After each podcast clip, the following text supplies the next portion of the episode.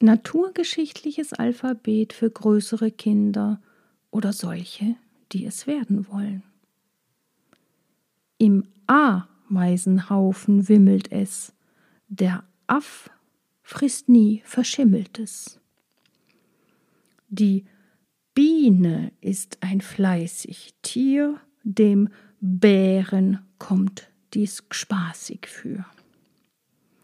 Die Zeder ist ein hoher Baum, oft schmeckt man die Zitrone kaum. Das wilde Dromedar man koppelt, die Dogge wächst, die Nase doppelt. Der Esel ist ein dummes Tier, der Elefant kann nichts dafür. Im Süden fern die Feige reift, der Falk am Finken sich vergreift. Die Gems im Freien übernachtet, Martini man die Gänse schlachtet. Der Hupfen wächst an langer Stange, der Hofhund macht dem Wanderer bange. Trau ja dem Igel nicht, der sticht, der Iltis ist auf Mord erpicht.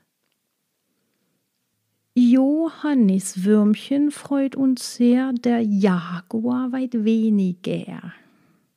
Den Kakadu man gern betrachtet, das Kalb man ohne weiteres schlachtet. Die Lerche in die Lüfte steigt, der Löwe brüllt, wenn er nicht schweigt. Die Maus tut niemand was zuleide, der Mops ist alter Damen Freude. Die Nachtigall singt wunderschön, das Nilpferd bleibt zuweilen stehen.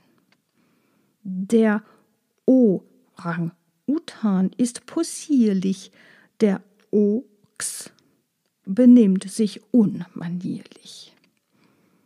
Der Papagei hat keine Ohren, der Pudel ist meist halb geschoren. Das Quarz sitzt tief im Bergesschacht, die Quitte stiehlt man bei der Nacht. Der Rehbock scheut den Büchsenknall, die Ratt gedeihet überall. Der Steinbock lange Hörner hat, auch gibt es Schweine in der Stadt. Die Turteltaube Eier legt, der Tapir nachts zu schlafen pflegt. Die Unke schreit im Sumpfe kläglich, der Uhu schläft zwölf Stunden täglich. Das Vieh sich auf der Weide tummelt, der Vampir nachts die Luft durchbummelt. Der Walfisch hört des Herings Frieden, des Wurmes Länge ist verschieden. Die Zwiebel ist der Menschen Speise, das Zebra trifft man stellenweise.